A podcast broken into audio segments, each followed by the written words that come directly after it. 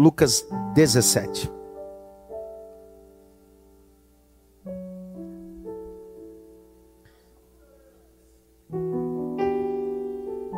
Verso de número 11.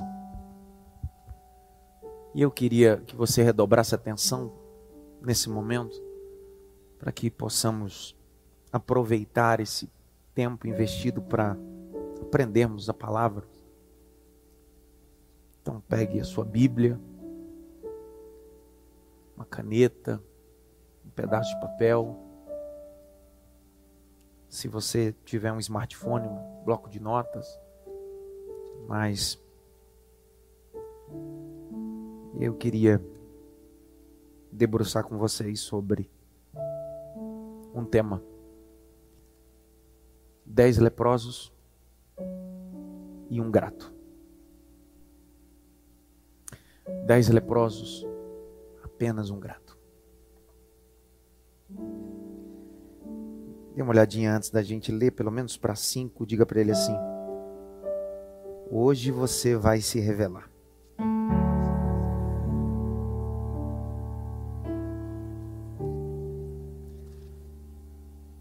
Esse texto vai revelar se somos gratos ou ingratos. Capítulo de número 17, verso 11. Quem está aqui hoje pela primeira vez? Fique em pé, por favor, para que eu possa ver vocês. Povo, meu Deus. Fique em pé. Coisa boa. Meu Deus. Deus abençoe vocês. Vamos aplaudir Jesus esse povo chique, bonito. Deus abençoe vocês. Podem se assentar. Leia aí, Jaque. Caneta. De caminho para Jerusalém, Jesus passava pelo meio de Samaria para. e da Galileia. Calma. Que agonia. Pega a caneta, circula a expressão Samaria. Samaria. Samaria. 12.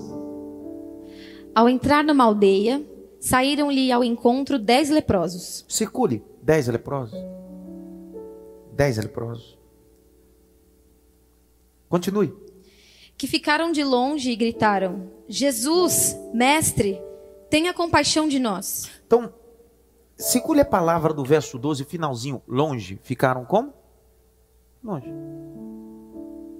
Aí o 13 diz que eles levantam a voz, gritam. O grito deles não é eu declaro, eu determino, eu profetizo. Não. O grito deles é: sou miserável.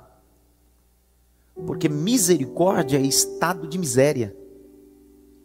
A Vulgata Latina vai traduzir a ideia de misericórdia como estado de miséria. O que eles estão dizendo é: tem misericórdia desses miseráveis. Estamos longe, porque o nosso estágio atual é de miséria. Mas estamos clamando aquele que tem o poder de mudar a sentença da nossa história. Hoje é miséria, mas amanhã não. E miséria aqui não é o, o contexto de poder aquisitivo, econômico, saúde. Porque tem gente que tem dinheiro no bolso, no banco, mas está vivendo uma miséria na sua saúde, física ou emocional. Esses homens estão gritando não estamos exigindo nada. Longe de nós determinar alguma coisa, tem misericórdia. Olha onde eu estou. O Senhor é o único que pode me socorrer. O Senhor é o único que pode me ajudar. Tem misericórdia. Tem empatia da minha situação mas o Senhor não tem obrigação. Mas olha como eu estou. Essa é a carga dessa palavra, tem misericórdia. Por isso que eu estou não gastando tempo, investindo tempo para esclarecer isso em nossa mente, que o clamor deles não é determinismo. Eles não estão dizendo eu sou um merecedor, ou somos merecedores. Eles estão dizendo, merecemos nada. Mas tem de misericórdia. Nos ajuda, Senhor. Estende a mão à nossa necessidade. Será que nunca você se relacionou com Deus desse jeito? Que tem dia que você olha para você e o seu estágio ou o seu estado é de miséria. Que do jeito que tá, pior não vai ficar. Mas mesmo de longe, não conseguindo se aproximar dele, a tua voz chega. Mesmo querendo o colo dele, mas não podendo. Mas isso não impossibilita você de gritar: socorre-me, me ajuda, eu preciso de socorro. Continua. Ao vê-los, Jesus disse: Para. Pergunta que não quer calar, Jesus não já tinha visto eles? Sim ou não? Então por que que o texto vai deixar claro que vendo-os? A ideia é o seguinte, olhe para cá e preste atenção muito claro. Você lembra quando Jesus entrou em Jericó? Lucas capítulo 19? O texto diz que no meio da multidão, um homem que era chefe dos publicanos, era rico, entretanto era de pequena estatura. O nome dele era. Era. Ele queria ver quem era,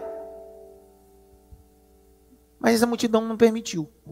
O texto diz que ele se adiantando, subiu na figueira, escalou essa figueira, porque ele queria visualizar esse Cristo que está passando. Só que quando esse Cristo vai passando, esse homem que está na figueira não conhece Cristo, mas Cristo conhece ele, sabe o nome dele, sabe a rua onde ele mora, sabe o CEP da casa dele, porque Jesus não disse, oh, homem, desce depressa, não, Jesus disse, Zaqueu,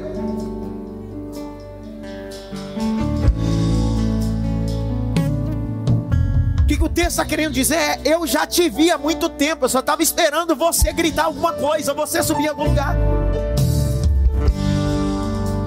Jesus estava vendo esses dez. Se você pegar Juízes capítulo 6, verso 11 e 12, está escrito que os midianitas haviam subjugado o povo de Israel por sete anos até que Deus decidiu levantar um juiz. Esse juiz é Gideão. Texto diz que esse Gideão estava fugindo desses midianitas.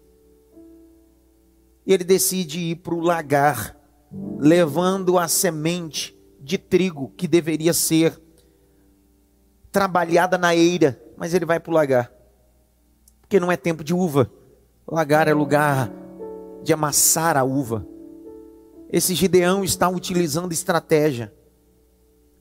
O capítulo 6, verso 11, me permita, eu estou com tempo, e é por isso que eu quebrei os protocolos, porque eu preciso pregar com tempo. O texto diz que ele está num lagar, grite bem alto, lagar. O lagar é dois por dois, um buraco, grite bem alto, buraco. Eu tive dentro de um lagar desse, em 2014, dentro de um buraco chamado lagar em Israel. Ele está dentro desse ambiente. Só que o texto diz que, capítulo 6, verso 11: E o anjo do Senhor estava sentado debaixo. O anjo do Senhor estava sentado debaixo de uma sombra. Gideão estava no lagar, malhando o trigo. Só que ele não está vendo o anjo. Mas o anjo está vendo ele. Daqui para lá, tô vendo nada, mas de lá para cá tô vendo tudo. Aí olha Juízes 6:12, diz assim: e o anjo do Senhor apareceu a Gideão. Mas ele já estava desde o verso 11. Significa que existem coisas que Deus já está fazendo, mas você não está vendo, mas já está acontecendo. Tudo bem, Isaac? Eu vou falar de novo para você dar glória a Deus. Quando Abraão saiu da casa dele em Gênesis 22, para ir para a terra de Moriá, que era três dias, ele não sabia de nada. Mas no dia que ele saiu de casa, o próprio Deus já amarrou a providência em cima da montanha para ele. Às vezes você está daqui para lá e está dizendo, não estou vendo nada, mas Deus está de lá para cá dizendo, eu já estou fazendo tudo.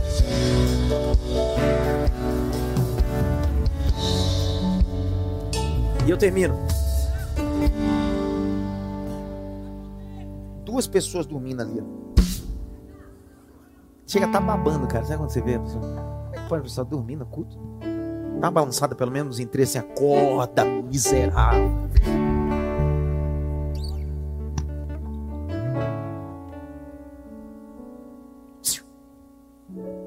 Não é porque eu não estou vendo que não esteja. Era bom escrever. Isso é bom. Porque às vezes você precisa escrever coisas importantes que vitaminam a alma. Para que amanhã, quarta-feira, quando você acordar e dizer assim, não estou vendo nada, você lê isso assim, não estou vendo. Mas está acontecendo. Não estou vendo, mas está acontecendo. Não estou vendo, mas já está acontecendo. Vai, Jaqueline. Continua a leitura, Jaqueline. Vão e apresentem-se aos sacerdotes. Para. Circula, sacerdotes. Sacerdotes. Isso aqui vai dar problema hoje. Eu senti na minha alma. Senti. Sacerdotes. Vai e apresenta-te. Você sabe por que existem pessoas que a sua lepra nunca são purificadas? porque eles não sabem quem são seus sacerdotes nem os seus templos. A manifestação de Cristo não anulou o sacerdócio, porque o sacerdócio é real.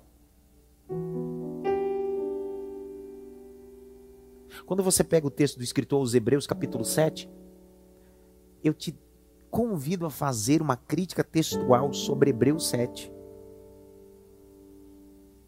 agora não é mais sacerdócio da linhagem de Arão. Não é sacerdócio por aronitas. É sacerdócio pelo sangue de Jesus. É o que diz Apocalipse. Nos tornamos reis e sacerdotes pelo sangue de Jesus.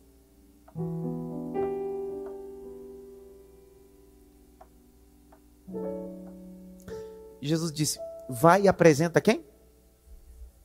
Quem é que curou eles? Eles precisaram chegar perante o sacerdote para receber a purificação, sim ou não? O sacerdote não tinha o poder de curar a lepra. O sacerdote só tinha autoridade de, de dar o diagnóstico se estava purificado ou impuro. Ninguém entendeu ainda. Sabe qual é o nosso problema? É que nós estamos colocando nas costas, na conta do sacerdote, uma coisa que não compete a ele. Por isso que você vive trocando de sacerdote, porque você acha que é o sacerdote que purifica a sua lepra. Só que Jesus disse: vai e apresenta, porque quem vai te purificar não é o sacerdote, sou eu. Você só vai mostrar para ele o que eu fiz na sua vida. Oh. Ai, Jaqueline. Aconteceu que, indo eles, foram purificados. Um dos dez, vendo que estava curado. Para! Circula aí. Vendo. Vendo. Vendo. Porque tem gente que é cego. Claro que é espiritualmente. Porque tem gente que não consegue ver o que Cristo fez na sua vida. Ver. Eu tenho miopia estigmatismo. Se eu tirar minha luneta aqui, Fica grande tribulação aqui. Que tem de 300 vai para 800 pessoas. Não é dessa visão que eu estou falando. É de uma visão espiritual. Você lembra que Jesus enviou uma carta a uma das sete igrejas da Ásia Menor do Apocalipse? A uma cidade chamada Laodiceia. E na cidade de Laodiceia, cidade de Laodiceia, ficava entre duas cidades, Herápolis e Colossos. Essa cidade chamada Laodiceia, dentre tantas coisas importantes que essa cidade tinha, essa cidade importava o que nós chamamos de pó frígio diluído na água. Os oftalmologistas da época diziam que esse pó frígio diluído na água tinha um poder curador para catarata. Para que o indivíduo que tivesse problema de visão pudesse voltar a ver. Jesus faz o trocadilho. Jesus diz assim: põe colírio nos olhos de vocês, para que vocês possam ver. Olha o que Jesus está dizendo. Vocês importam pó frígio para todo mundo e dá visão para todo mundo, mas vocês estão cegos espiritualmente. Dá uma olhadinha pelo menos para três, diz assim, dá um glória para disfarçar pelo menos. Isso, disfarçar. Sabe que o, o melhor exame, não sei se tem um oftalmologista aqui, mas o melhor exame quando você vai fazer é aquele que você recebe um colírio que dilata a sua córnea e aí dá exatidão nesse exame. Às vezes quando você faz um exame peba, não tem exatidão. Mas onde o senhor quer chegar? Deus quer dilatar algumas coisas hoje aqui.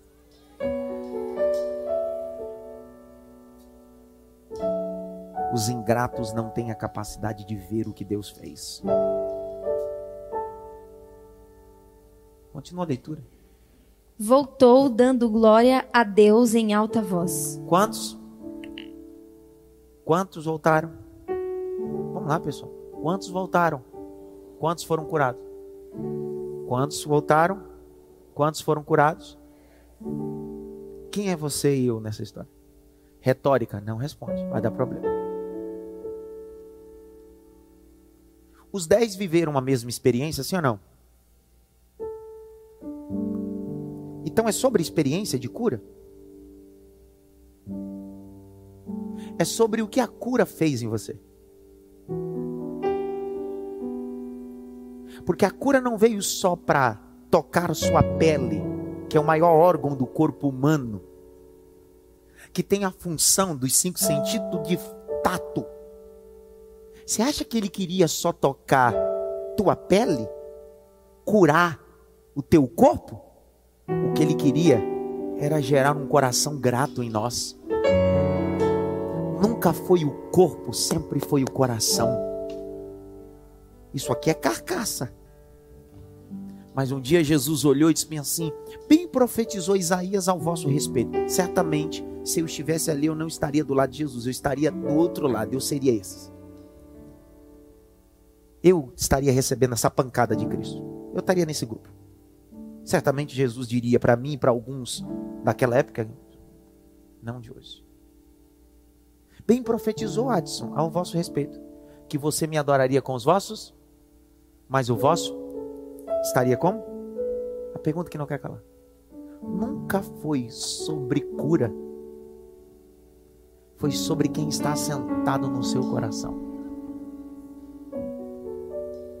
Se o evangelho não tiver a capacidade de gerar um coração grato, isso não é evangelho, é curandeirismo.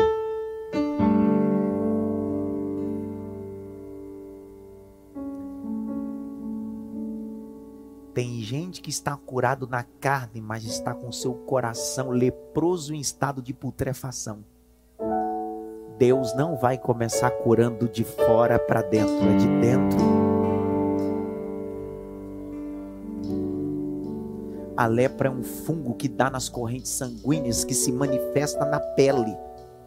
O que Jesus está dizendo é: eu não vou curar de fora para dentro, mas é de dentro para fora. Continua a leitura. e prostrou-se com o rosto em terra, aos pés de Jesus, agradecendo-lhe.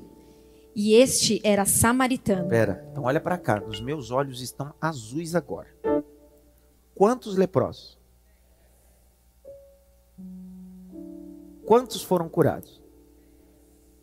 Quantos voltaram para agradecer? Quantos voltaram para adorar? Um pessoal. De novo. Quantos leprosos? Abra a boca para falar, puxa.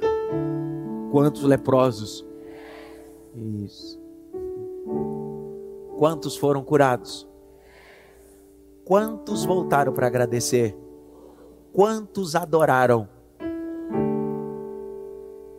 Quantos estrangeiros? O único estrangeiro no grupo de dez, os outros nove eram judeus.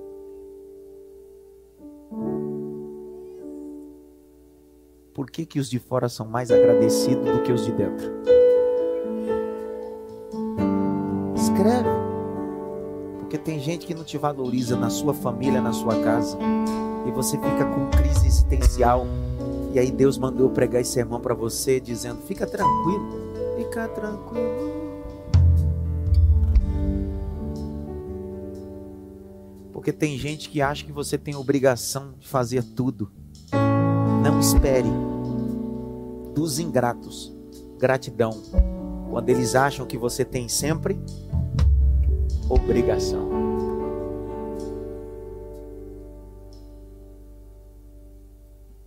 Toca aí, Rogerinho, esse sax aí, por favor, antes que eu peça para Deus enviar um anjo aqui. Fala igual, fala igual o pastor que ele diz assim: "Vem, Miguel, traz a espada".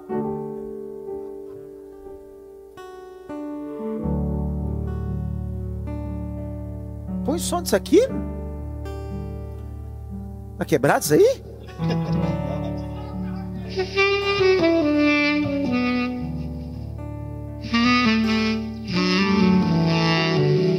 Roger.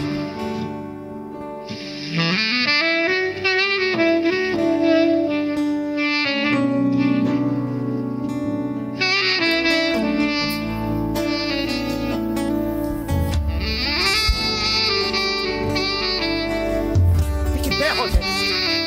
Fique em pé, Rogério. Fique pé. Fique em pé com esse saco.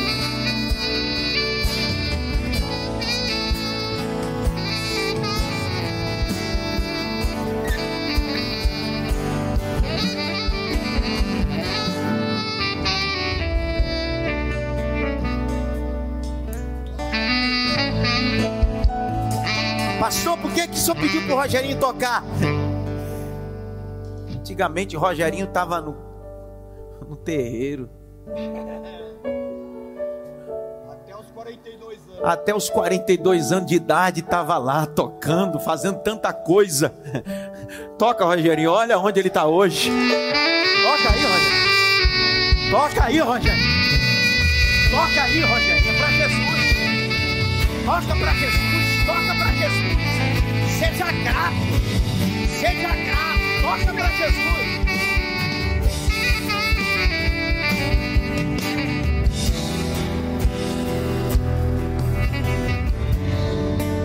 Quantos leprosos? Quantos estrangeiros? Quantos voltaram para agradecer? E era o único que era?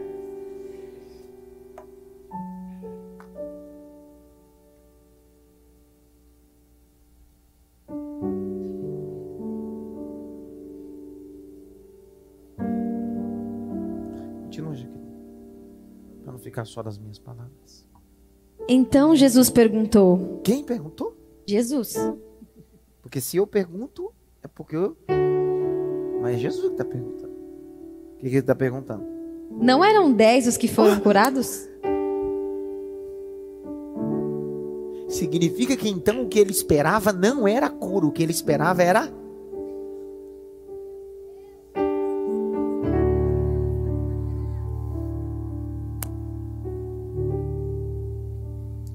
Olha, meu Deus.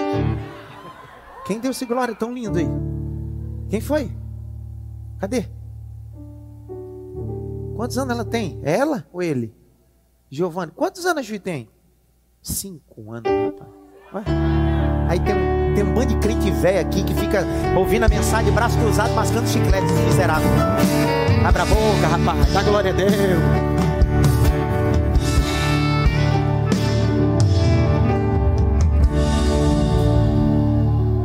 Giovana, Giovana deu um, um glória daquele, ô oh, glória.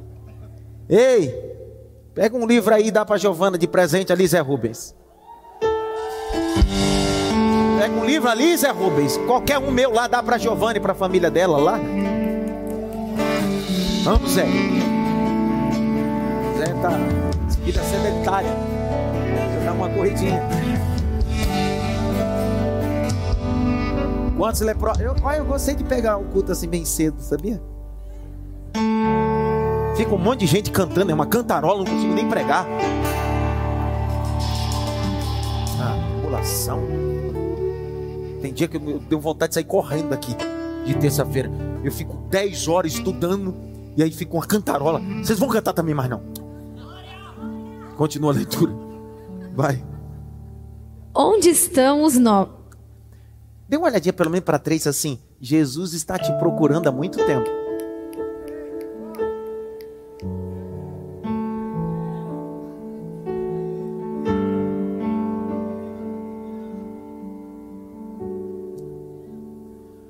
Olha Jesus dizendo. Se é outro, diria bem assim: Eu quero saber onde estão os outros, eu estou aqui. Jesus está dizendo, mas eu não estou só preocupado com você, eu queria todos aqui.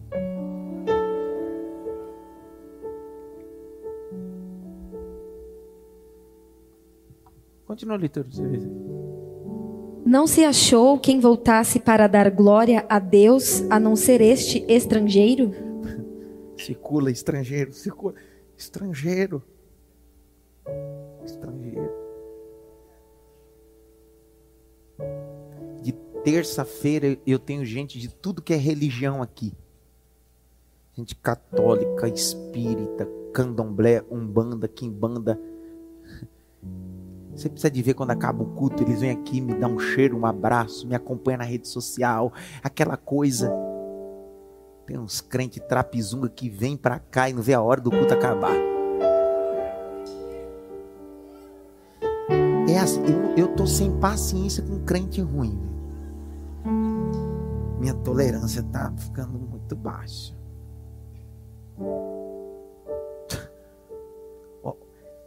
crente Calma. Não fica nervoso. Senhor, me dá pelo menos os três nomes para me revelar. Se Senhor me der aqui, eu revelo. O Senhor sabe que eu revelo. Mas tem uma coisa que eu faço é revelar o nome. Como é que você tá? Sua Vitória? Você é da onde?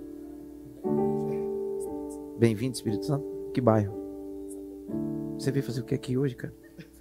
Lá de Sapopemba. Vê todo esse povo assim. Vamos aplaudir Jesus por esse povo lindo.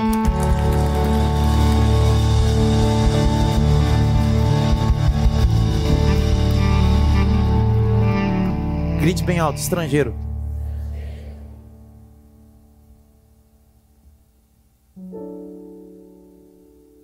Pastora Sandra. Eu tava eu disse, eu vou falar isso aqui, Perla, porque ele me permitiu. Tá assistindo? Então me permitiu. Eu não conheço ele. Nem a igreja dele, nem a família dele. Não conheço. Ele foi no meu direct e colocou assim: Pastor Adson, já tem mais ou menos um ano que eu escuto todos os seus sermões no Spotify. O Senhor alimenta minha alma, alimenta minha, minha família, alimenta o meu ministério. Eu sou pastor presidente de uma igreja. Eu decidi fazer uma oferta de gratidão pela sua vida, porque eu não acho justo consumir sem mostrar para o Senhor a importância que o Senhor tem. Alguém pode me perguntar: o Senhor está falando de oferta? Nada disso. Só que isso me fez lembrar uma coisa: existem pessoas pelo Brasil, mundo, que só sabem sugar e não entendem o que é gratidão. Troca a história e coloque em outros setores da sua vida. Quantas pessoas que te sugam, sugam, sugam e não conseguem ser grato por nada que você faz. Como é que você vai digerir a atitude dos ingratos? Porque eu estou mostrando que Jesus não está digerindo a situação, não. Porque se Jesus digerisse, ele diria bem assim: que benção, você veio me agradecer. Mas ele para a história e diz assim: cadê os outros? Vocês estão comigo ou não? Estão entendendo ou não? Jesus está fazendo questão dos outros nove. Será que se Jesus hoje me procurasse, ele me encontraria no altar da gratidão ou da ingratidão? Ei, eu não vim pelo evangelho pela dor. Eu não estava à beira da morte, na UTI. Eu não vim na igreja porque minha família estava destruída. Não, nada disso. E nada contra alguém que veio pela dor. Só que a pergunta que não quer calar: isso não me faz ser menos grato. Pelo contrário, me faz ser mais grato. Agora imagine algumas pessoas que estavam literalmente na UTI da esperança moral e o evangelho de Cristo resgatou você, resgatou teu casamento. O que você deveria entrar aqui é agradecer por tudo que Deus tem feito. Não ter esse piti que às vezes você dá, porque você dá, eu dou, esse pitizinho, pitizinho de Marta. Grite bem alto, piti de Marta. Que piti é esse de Marta? Esses pitizinhos de Marta. Se o Senhor não tivesse aqui, meu irmão teria morrido. Por que, que o Senhor deixa eu passar isso? Ai, eu sempre sou fiel a Ti. Jesus está dizendo: tudo que eu fiz nunca foi para te curar. O que eu queria era só um coração agradecido. Você sabe por que eu faço o que faço? Porque tem dia que eu não tenho vontade de fazer, tem dia que eu não tenho vontade de atender você, não tenho. Eu não posso, eu posso mentir? Não! Tem dia que eu não quero pregar. Pastor, mas o senhor nasceu para isso. Eu sei que nasci para isso, mas nem todo dia eu tenho vontade. Mas o que o senhor faz? Porque eu sou tão agradecido por ele porque o salário que era para ser pago a mim era a morte, o inferno, mas Ele me deu vida e vida em abundância.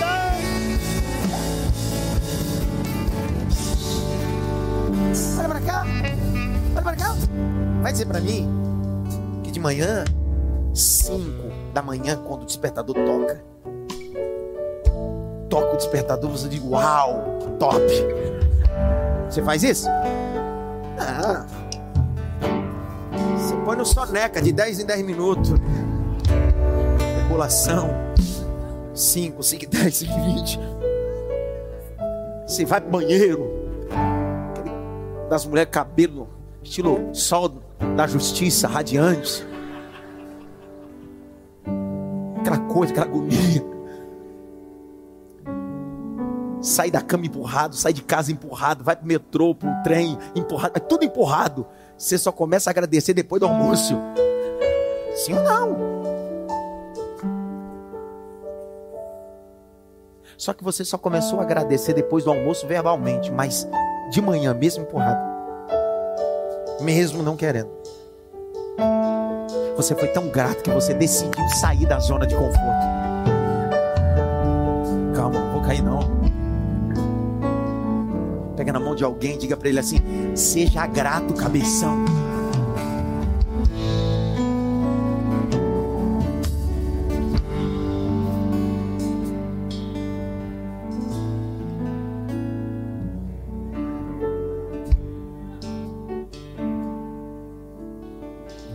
Continua, leitura, esse versículozinho aí.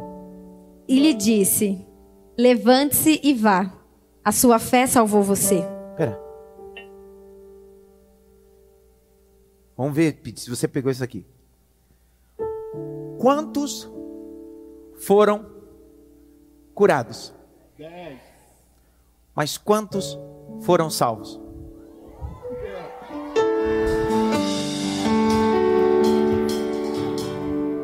Salvação é só para quem é grato. Vou de novo. Cura é para todo mundo, mas a salvação é só para aqueles que decidiram caminhar no meio do caminho e olhar e dizer: Fui purificado, para onde você vai? Vou voltar, vou agradecer, porque Ele me abençoou. Bote a mão direita assim. Grite bem alto, eu preciso ser grato. Mais grato a ti, mais grato a ti. Mais consagrado, ó, faz-me, Senhor. Mais humilhado. Mais humilhado e cheio de amor. Faz-me mais grato a ti. Mais grato a ti. Mais grato a ti.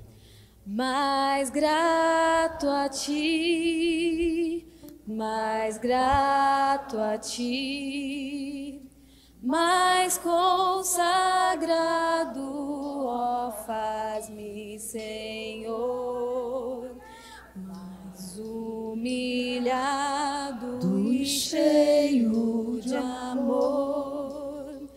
Faz-me mais grato mais grato a ti. Seja grato pela família. Seja grato pela casa, seja grato pelo trabalho, seja grato.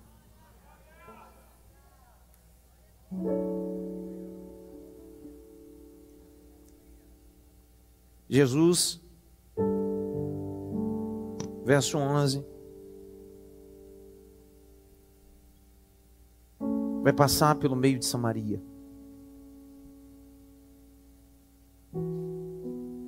Jesus, em sua nacionalidade, era judeu.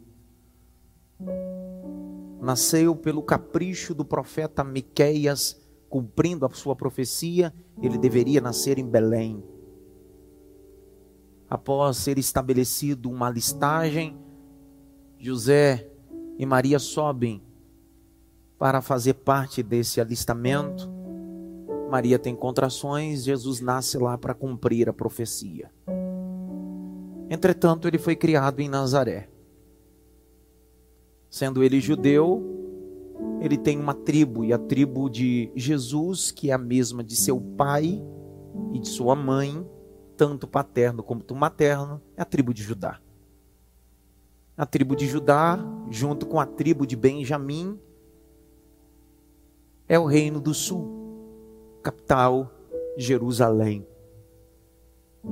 O reino do sul foi levado cativo para a Babilônia. Depois do cativeiro assírio, 135 anos depois, o cativeiro assírio, ao contrário do cativeiro babilônico, pegou dez das tribos e enfraqueceu sua cultura, enxertando neles outras culturas. Disso há uma distinção, há uma barreira cultural entre os samaritanos e os judeus, as dez tribos e as outras duas tribos, Reino do Sul e Reino do Norte. Jesus está indo para esse ambiente com várias barreiras culturais, religiosas, sociológicas. Mas ele não é só um profeta, ele é o Deus encarnado. Ele está acima das barreiras culturais, ele está acima da religiosidade. Ele é Criador, ele é Senhor. Entretanto, dentro de todo esse contexto, o próprio Cristo foi rejeitado nesse ambiente de Samaria, sendo ele judeu. Se você pegar o capítulo 17, verso 11, e aconteceu que indo ele a Jerusalém, passou no meio de Samaria. Como é que eu passo no meio de um ambiente que um dia me rejeitou? Porque Cristo foi rejeitado nesse ambiente de Samaria. Só que Jesus tem a sensibilidade de entender que os samaritanos rejeitaram ele porque tinha uma perspectiva dele como judeu, mas ele não é judeu, ele é o Deus encarnado. Olha Lucas capítulo 9, vamos lá. Lucas 9. Versos 51 a 56. Veja aqui. E aconteceu que, ao se completarem os dias em que seria elevado ao céu, Jesus manifestou no semblante a firme resolução de ir para Jerusalém. E enviou mensageiros que fossem na frente. Indo eles, entraram numa aldeia de samaritanos, Aldeia do quê? Vai. para lhe preparar pousada. Mas não o receberam, porque o aspecto dele era de quem decisivamente ia para Jerusalém. Vendo isto, os discípulos Tiago e João perguntaram: Senhor, quer que mandemos descer fogo do céu para os consumir? Os discípulos disseram: Fogo. Mata esse samaritano. Demônios. Por quê? Por que, que eles estão pedindo isso? Porque eles não deram guarida, hospedagem. Continua.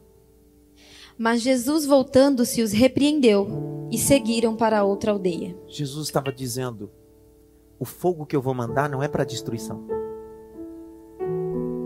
é para purificação. Por isso que Jesus olhou para João Batista e disse: Você batiza com água, mas eu batizo com o Espírito Santo e fogo.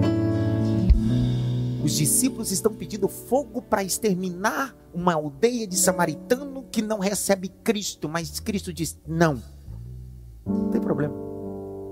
Hoje eles não me aceitam, mas amanhã vão me aceitar. Hoje de novo. Hoje eles não concordam, mas amanhã vão concordar. Você sabia que para um judeu, que era da tribo de Judá ou de Benjamim, o pior xingamento era ser chamado de samaritano. Então a partir de hoje nós vamos combinar uma coisa. Pare de usar expressões chulas que não tem. A partir de agora, se alguém lhe atribular, você diz: Samaritana. Samaritana. Porque essa é a expressão que os judeus. Quando o judeu queria atribular o outro, diz, ei, samaritano. Porque sinônimo de samaritano era alguém misturado, endemoniado, atribulado. Então se liga, se me chamar de samaritano, vai ver. Grite bem alto, samaritano. Abre comigo João 8, 48. Olha aí.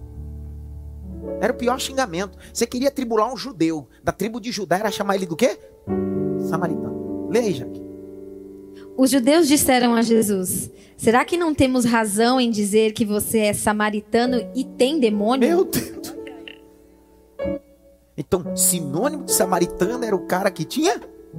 E não era qualquer demônio, era vários. Descendo pelo cabelo. Era demônio. Tinha samaritano que o demônio já não entrava mais nele, era ele que entrava no demônio. O ambiente era hostil, aquele ambiente. Samaria era um lugar terrível. Você sabe que quando Jesus chamou os doze, Jesus vai dar o primeiro envio deles. hein? Primeiro envio deles. Vai, prega. Vai pregando. Aí Jesus, antes de enviar, diz assim, mas escuta. Não entra na aldeia dos samaritanos. Abre aí Mateus 10.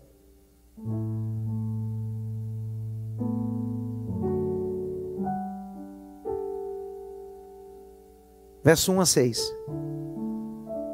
Jesus vai enviar os discípulos assim, ei, sai curando, libertando. Mas o Sam- em Samaria não entra. Não entra.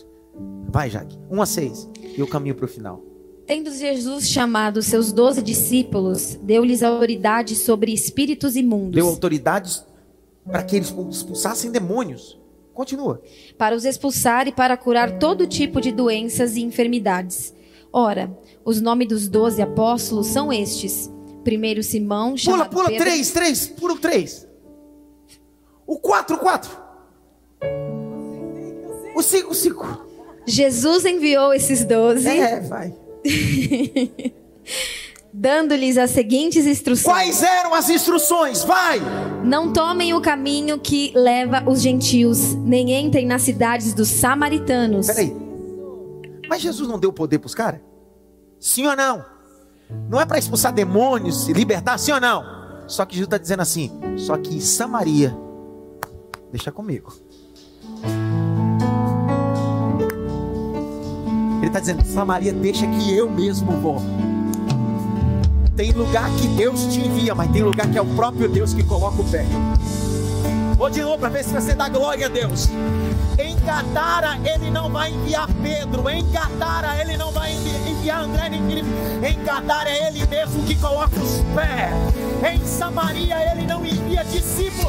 É ele mesmo que vai.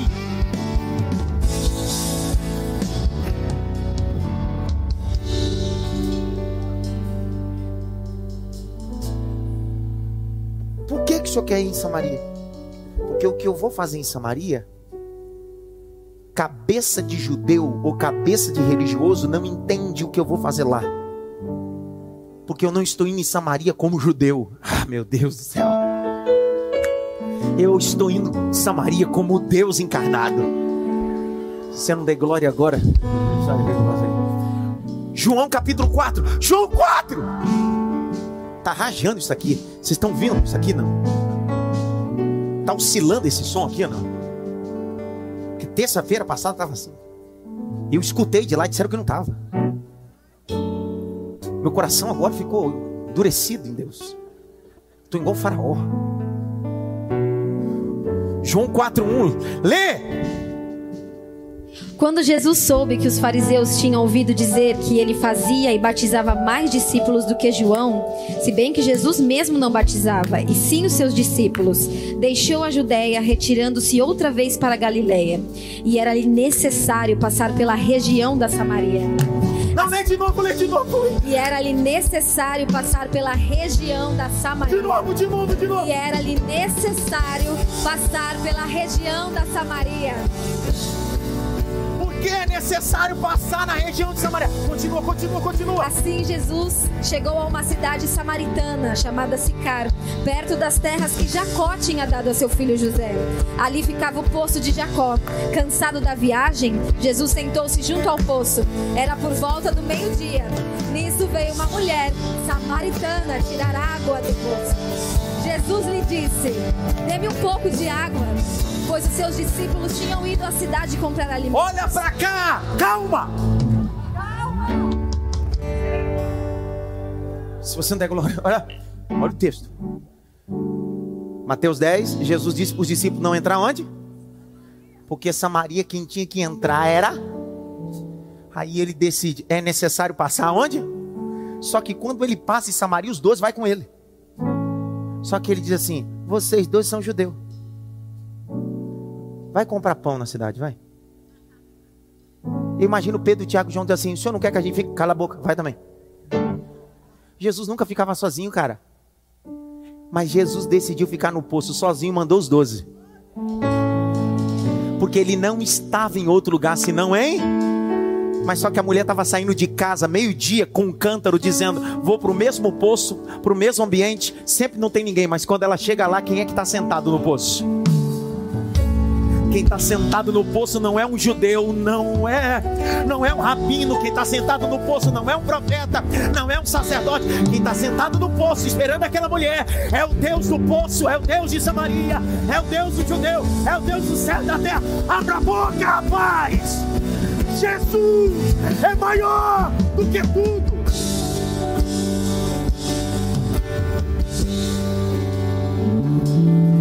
Como assim? Quer dizer que Samaria. Não, Jesus está dizendo: não, deixa que Samaria eu entro. Depois que eu entrar e fizer um reboliço, aí vocês entram. Como assim? É, primeiro eu entro, depois vocês entram. Samaria será acessado pela igreja, mas só será acessado pela igreja depois que o dono da igreja acessar primeiro. Ah, não vai querer? Não querer não, né? Atos 1:8. Abra aí. Atos 1:8. Lê Jaqueline, Atos 1:8. Lê Jaqueline. Mas vocês receberão poder ao descer sobre vocês o Espírito Santo, e serão minhas testemunhas tanto em Jerusalém como em toda a Judéia e Samaria até os confins da terra. Aí no capítulo 2 de Atos, eles estão dentro de um cenáculo, 120 discípulos, eles estão sentados orando, dizendo: Vem Espírito, vem Espírito, vem Espírito Santo. Vem, Espírito Santo. Aí a Bíblia diz: E desceu sobre eles o Espírito do Senhor. Quando eles foram cheios do Espírito, o Senhor diz: Agora eu vou preparar vocês a descerem para Samaria. Abre Atos aí, capítulo 8, verso 1. Leia aqui. Lê, lê, lê, lê, lê. E Saulo consentia na morte de Estevão. Naquele dia teve início uma grande perseguição contra a igreja em Jerusalém. Todos, exceto os apóstolos, foram dispersos pelas regiões da Judéia e da Samaria. Agora do 5 ao 8. O que aconteceu em Samaria depois que Jesus entrou lá? 5 a 8. Capítulo 8, versos 5 a 8 de Atos. Vai. Filipe foi à cidade de Samaria e anunciava Cristo ao povo dali. Não, não, eles não entenderam. Você não pode acessar Samaria antes de Cristo, porque o que você vai fazer em Samaria não é anunciar você, é anunciar o Cristo que veio antes de você. Vai, continua a leitura. Vai! As multidões unânimes davam atenção às coisas que Filipe dizia, ouvindo-as, vendo os sinais que ele fazia. Pois os espíritos imundos, gritando em alta voz, saíram de muitos que estavam possuídos por eles. E muitos paralíticos e coxos foram curados. É agora! E houve grande alegria naquela cidade.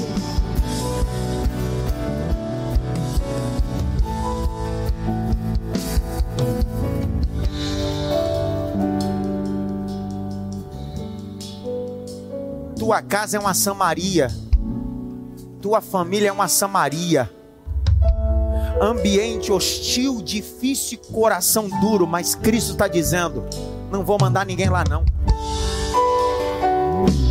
Pastor não resolve, padre não resolve. Não, não, não, não, não, não. Pai de santo não resolve. Quem resolve lá sou eu, Deus.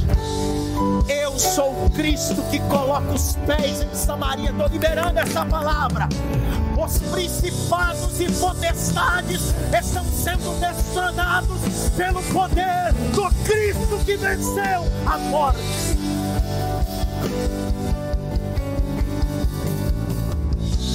Levante as suas mãos para o alto. Mais alto que você pode. Aqui no templo em casa. Vem assistir, faz céu. Vem mascar chiclete, faz bolinha. Mas vem adorar. Abra a boca, rapaz. Pelo menos por 10 segundos. Feche os olhos. Levante as suas mãos. Abra a boca para adorar. Aquele que é poderoso. Aquele que é maravilhoso. Aquele que venceu. Jesus Cristo.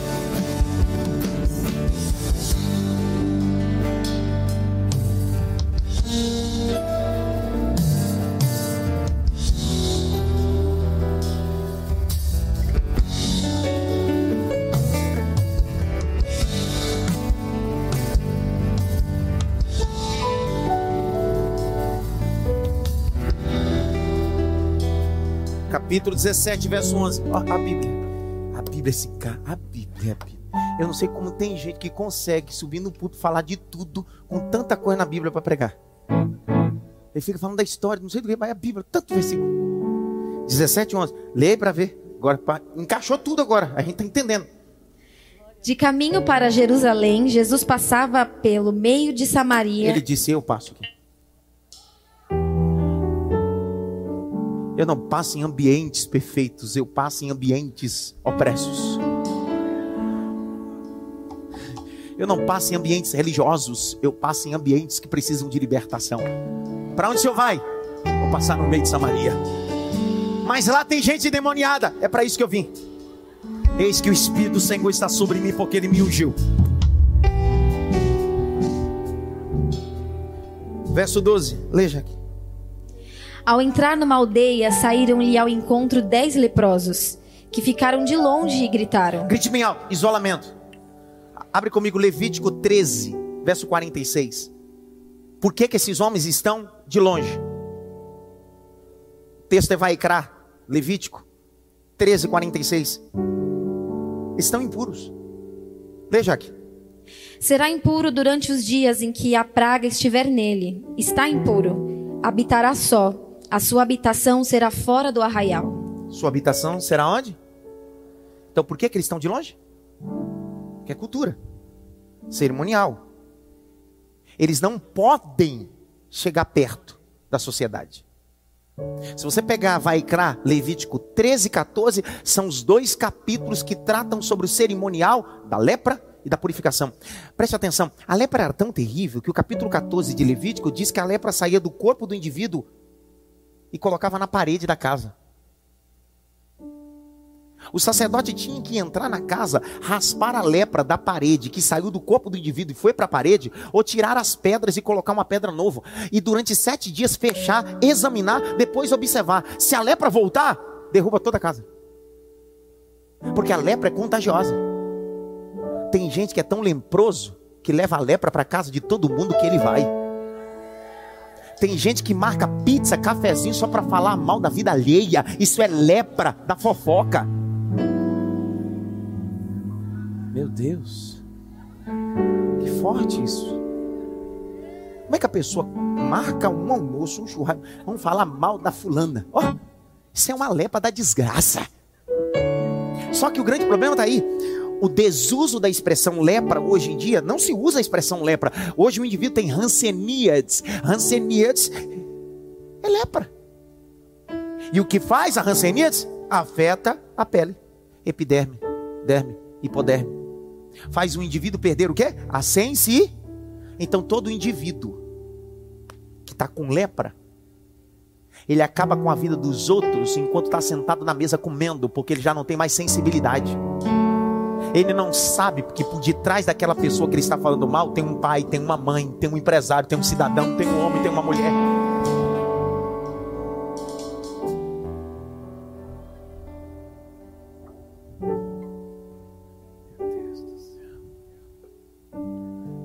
pregando, estou pregando.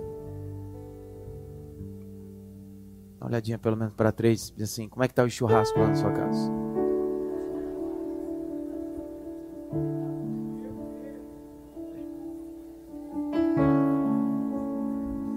Posso dar um alerta aos pastores auxiliares, aos pastores de outras igrejas que vão assistir depois? Eu nunca vi meu avô e minha avó falar mal da igreja e de nenhum problema interno da igreja. Por isso que me tornei apaixonado pela igreja. Você sabe por que minhas filhas, a Agatha tem 15, 16, Manuela tem 9. Ó, qualquer criança na idade de Manuela, de Agatha, qual seria a desculpa? A mãe está em casa com o irmãozinho mais caçula doente, qual seria a desculpa? Vou ficar em casa, pai, com a mãe. Pelo contrário. Sabe o que a Manuela faz? Às vezes faz Karen, fulano, Beltrano, alguém do escritório pegar ela em casa para vir para o culto. Sabe por quê? Porque depois do culto eu nunca entrei no meu carro e fiquei conversando com a minha esposa sobre as lepras que tem dentro da denominação.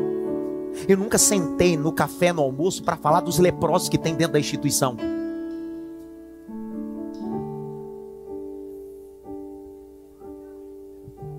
Você sabe por que seus filhos, pré-adolescente, adolescente, ou você que é adulto hoje, tem pavor sobre a estrutura religiosa? É porque você só se ajuntou na mesa para falar dos leprosos, nunca falou da pureza que tem a igreja. Você se focou só nos Judas, esqueceu dos Pedros, dos Filipes e dos Andrés. Você acha que essa noite eu prego só para André? Deve ter aqui uns 15 Judas. Você acha que o ministério e a vida é feito só de pessoas que te amam? Tem gente que te suporta. Mas isso não muda o que você tem a fazer. Presta atenção. A nossa casa e algumas casas estão leprosas porque infelizmente tem esposa que a casa da sogra e do sogro está tão leprosa que o genro não consegue mais visitar, porque a própria esposa deixou a casa do pai e da mãe dela leproso na perspectiva do marido. Ele não cuida de mim, ele é isso e aquilo. E aí você quer que seu pai, sua mãe, aceite o seu esposo com carinho se você mesmo contaminou o coração deles com lepra.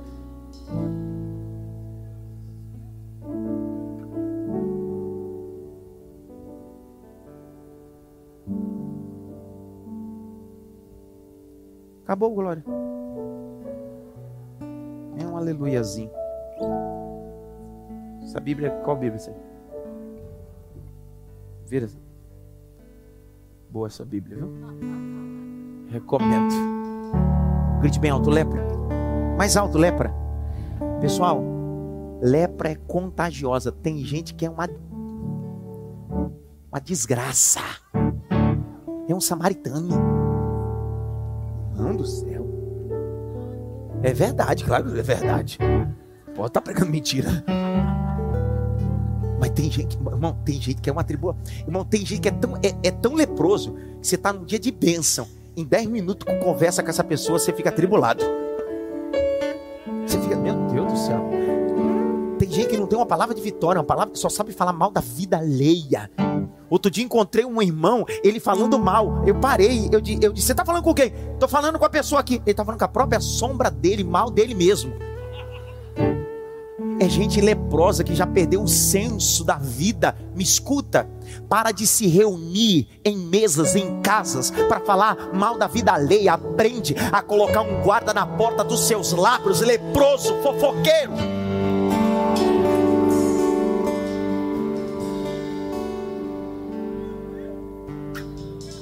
Aí depois reclama: por que, que o pastor é tão verdadeiro? É simples. Continua a leitura, vai. Eles estavam o quê? De longe. Ei, eles estavam excluídos. Não poderiam estar juntos naquela sociedade que tanto eles queriam porque estavam leprosos. E a lepra era símbolo de morte. Você lembra em Números? Capítulo 12, não me fala a memória, que eu estou meio fraco de memória. O texto diz que Miriam, tribulada, grite bem, tribulada Miriam, Miriam era profetisa. Você lembra que Miriam era profetisa? Lembra ou não lembra?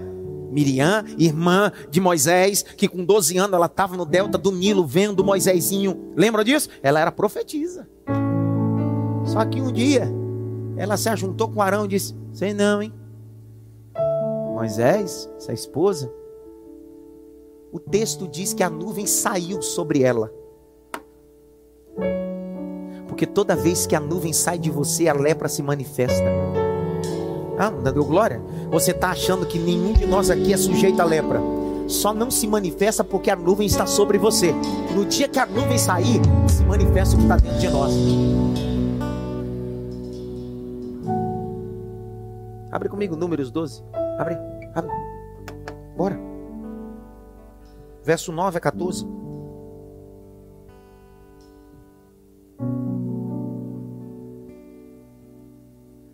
Coisa boa pregar assim com o tempo.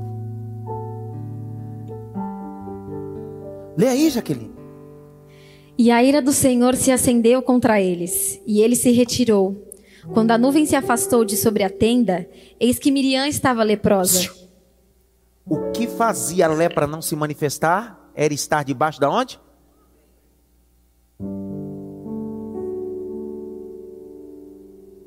Debaixo da onde? A lepra, a nuvem saiu. A lepra vai. Branca como a neve. Tem gente que tá branco, mas não é de santidade não. Vai. Arão olhou para Miriam e eis que ela estava coberta de lepra.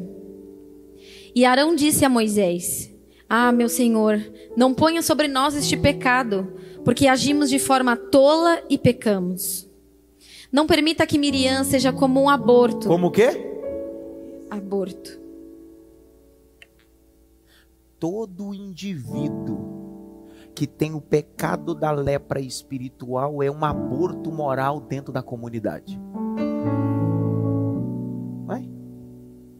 Que saindo do ventre de sua mãe tenha metade de sua carne já consumida. Moisés clamou ao Senhor, dizendo: Ó oh Deus, peço-te que a cures.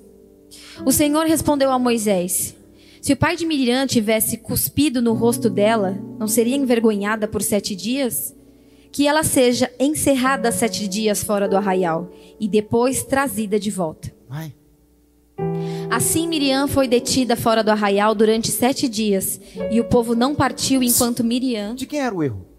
De Miriam. Quem ficou leprosa? Miriam. Mas todo o povo tem gente que não anda caminhando e não é por sua culpabilidade, é porque tem gente que é leproso a grau ponto que prejudica a caminhada até a terra que manda leite e mel. Tem coisa parada na sua vida por causa de alguns miriãs.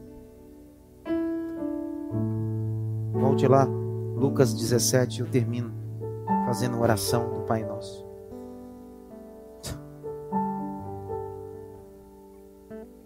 Jesus olhou para os dez verso 13. Lê, Jaque. Que ficaram de longe e gritaram: Jesus, mestre, tenha compaixão de nós. Ao vê-los, Jesus disse: Vão e apresentem-se aos sacerdotes. Aconteceu que, indo eles, foram purificados. Um dos dez, vendo que estava curado, voltou dando glória a Deus em alta voz e prostrou-se com o rosto em terra aos pés de Jesus, agradecendo-lhe. E este era samaritano. Então Jesus perguntou: Não eram dez os que foram curados? Onde estão os nove? Não se achou quem voltasse para dar glória a Deus, a não ser este estrangeiro? Não achou quem voltasse e desse o quê? Glória a Deus. Preste atenção. Escreva num papel para que eu possa finalizar esse sermão. Gratos versus ingratos.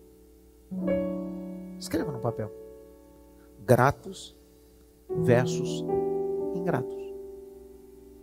Jesus está fazendo questão de pessoas que têm um coração gratos. Três coisas. Olhe no texto. Vamos distinguir a diferença entre grato e ingrato. Ou no texto, olha lá. Primeira coisa, o grato vê. O ingrato é cego. O grato vê o que você faz. O ingrato é cego. Nunca fez nada por mim. Olha lá o verso de número 15. A parte A. Lê, Jaque. Um dos dez, vendo que estava Tá curado. bom. Um dos dez, vendo, significa que o grato e o ingrato é cego. Não vê. Sabe qual é o grande problema? É que você quer que os ingratos tenham a capacidade de ver o que você fez e eles nunca vão ver, porque ingratos são cegos.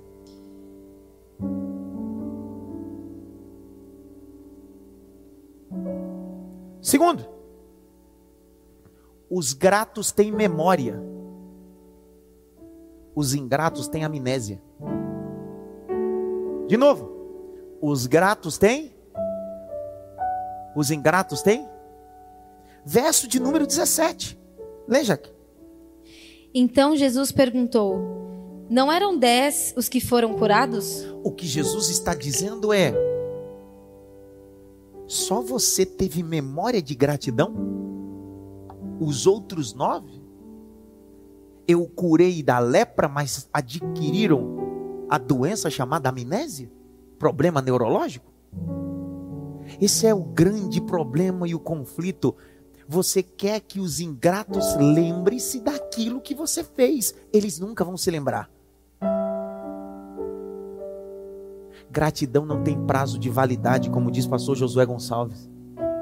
Agora não espere que os ingratos lhe agradeçam. Terceiro, o grato fala. O ingrato se cala. O grato não tem problema de escrever um texto na rede social, gravar um vídeo, falar publicamente. Cara, eu sou agradecido. Obrigado pela tua vida. Obrigado por você. Grato. O ingrato não fale. Quando fala, decide falar no secreto. Porque ele não quer mostrar que se chegou, chegou porque Deus colocou alguém especial do lado dele. Olha ali o verso 15. Vê aí, Jaque. Um dos dez, vendo que estava curado, voltou dando glória a Deus em alta voz. Os outros nove não falam nada. Só que um só voltou dando baixo. Como? Então por que que quando você quer agradecer, você não grita publicamente aos quatro cantos por aquilo que você foi abençoado? Os ingratos têm discurso bonito, mas atitudes ferrenhas e deformadas. Eu termino dizendo o seguinte: os ingratos têm a dificuldade de reconhecer que tudo que ele tem e tudo que aconteceu não é mérito dele. É porque Deus colocou alguém no seu caminho. Abra comigo Deuteronômio, capítulo 8.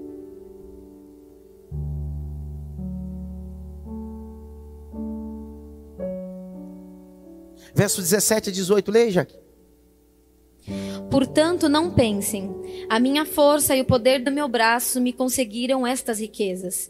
Pelo contrário, lembrem-se do Senhor, seu Deus, porque é Ele quem lhes dá força para conseguir riquezas, para confirmar a sua aliança, que sob juramento prometeu aos pais de vocês, como hoje se vê. Grite bem alto, eu preciso ser grato. Salmo 95, 10. Abre aí rapidinho, Salmo 95, 10. Eu preciso ser grato. O ingrato não reconhece nada. Leia, Jaque. Durante 40 anos estive irritado com essa geração e disse: Este é um povo que gosta de se desviar. Eles não conhecem os meus caminhos. São ingratos. São ingratos. Grite bem alto, gratidão. Mais alto, gratidão. Pastor, mas eu tenho que parar de ser grato? Não. Abra comigo Gálatas, capítulo 6, verso de número 9. Gálatas 6, 9. Veja aqui.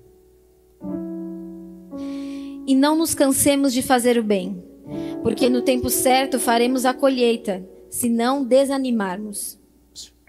Não se canse de fazer o bem, até que os ingratos não reconheça, continue fazendo. Nem todo mundo é Judas Iscariotes, nem todo mundo é traidor. Sempre haverá alguém que vai te amar até o final. Não vai te amar por aquilo que você tem, vai te amar por aquilo que você é. No pacote dos defeitos, você também tem muitas qualidades. Pastor, o que eu devo fazer com os ingratos? Tenho que continuar bajulando eles? Abre 2 Timóteo, vamos ver o que a gente faz com os ingratos. 2 Timóteo 3, de 1 a 5. Vamos ver o que a gente faz com os ingratos. Vai, Jack. Mas você precisa saber disto. Nos últimos dias sobrevirão tempos difíceis, pois os seres humanos serão egoístas, avarentos, orgulhosos, arrogantes, blasfemadores, desobedientes aos pais, ingratos, ímpios, sem afeição natural, implacáveis, caluniadores, sem domínio de si, cruéis, inimigos do bem, traidores, atrevidos, convencidos, mais amigos dos prazeres do que amigos de Deus. O que, que eu devo fazer? Tendo forma de piedade, mas negando o poder dela. Fique longe também destes. Pastor, por que, que o senhor deixou de se relacionar com fulano e Beltrano? Quando te perguntaram por que, você deixou de se relacionar com fulano e Beltrano, você disse, é porque eu me cansei de me relacionar com os ingratos. Seu problema e o meu é que a gente quer mudar o coração dos ingratos. Nunca serão mudados. Martim Lutero vai dizer que existem três cães ferozes e suas mordidas são as mais profundas e dolorosas. Martim Lutero vai dizer: um desses cães é inveja, a segunda é soberba, e o terceiro cão chama-se ingratidão. E quando eles mordem, geram dores profundas. É assim que eu termino esse sermão hoje. Pastor, por que, que o senhor não ministrou oferta e dízimo antes? O lema dessa igreja há 15 anos é: não ofertamos e dizimamos porque precisamos ou queremos, porque somos gratos.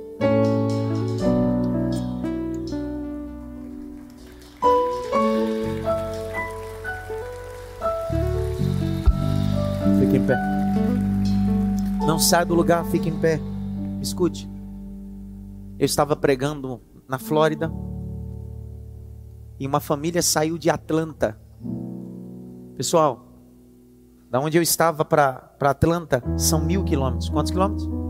Mil. Ele, sua esposa dois filhos pequenos.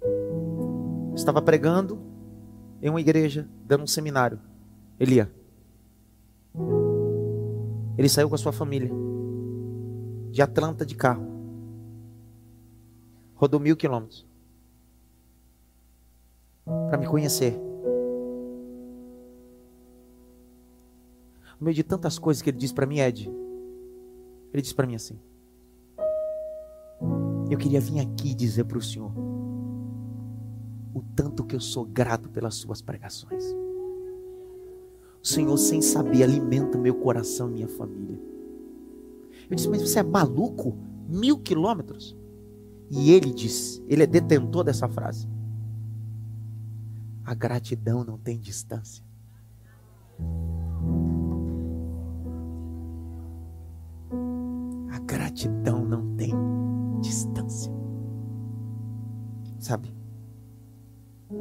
Eu já vivi algumas crises esse ano completo, 20 anos de ministério, 15 anos só pastoreando essa igreja. Eu já vivi crises de dizer: o meu ministério é ingrato. Até um dia que Deus disse para mim assim: o que eu te dei nunca foi ingrato. Ingratos são as pessoas que se relacionam com o seu ministério.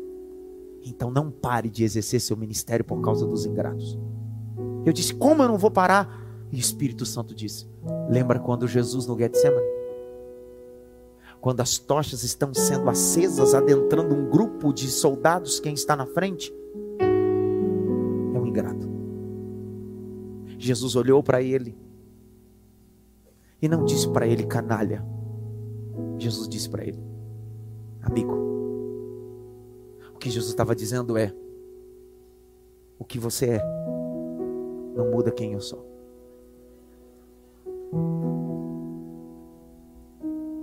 O seu comportamento de ingrato não muda quem eu sou.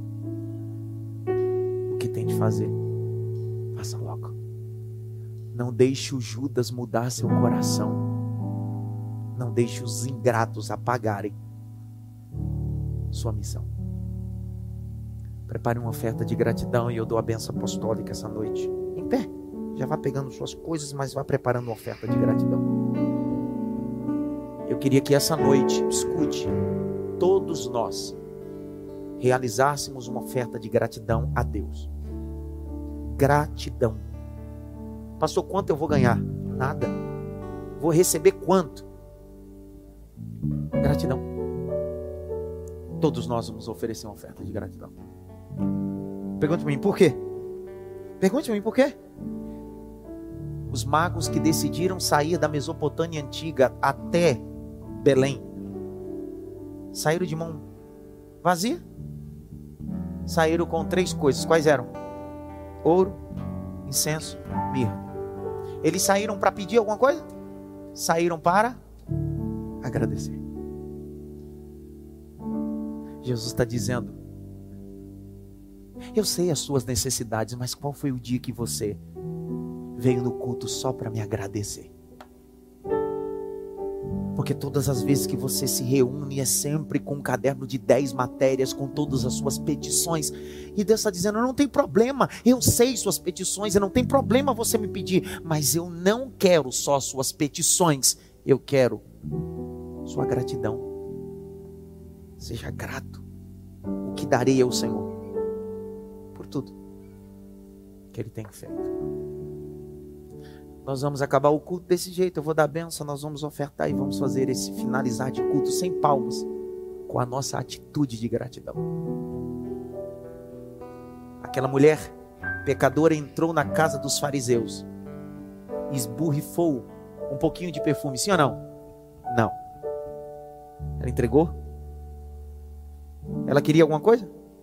Ela entregou porque entendeu o caminho da gratidão.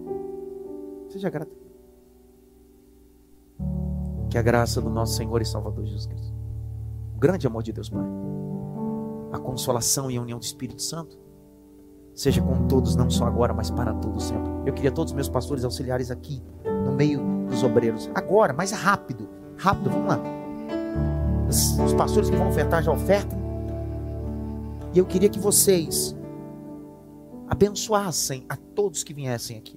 Pastor, eu vou ofertar em espécie, você vem. Pastor, eu ofertei via é, banco. Você vai sair do seu lugar vai passar por aqui também. Eles vão orar por você, vai abençoar você. Sabe por quê? Porque esse local foi feito para abençoar os gratos e os ingratos. Quem define isso não é o local, sou eu. Que Deus gere em nós só gratos Diga glória a Deus por isso. Valeu a pena estar aqui hoje? Pastor, é, é a minha última vez. Por isso que eu preguei o que preguei. Já que você não vai voltar, então falei tudo. Grite bem alto. Eu preciso ser grato. Diga bem.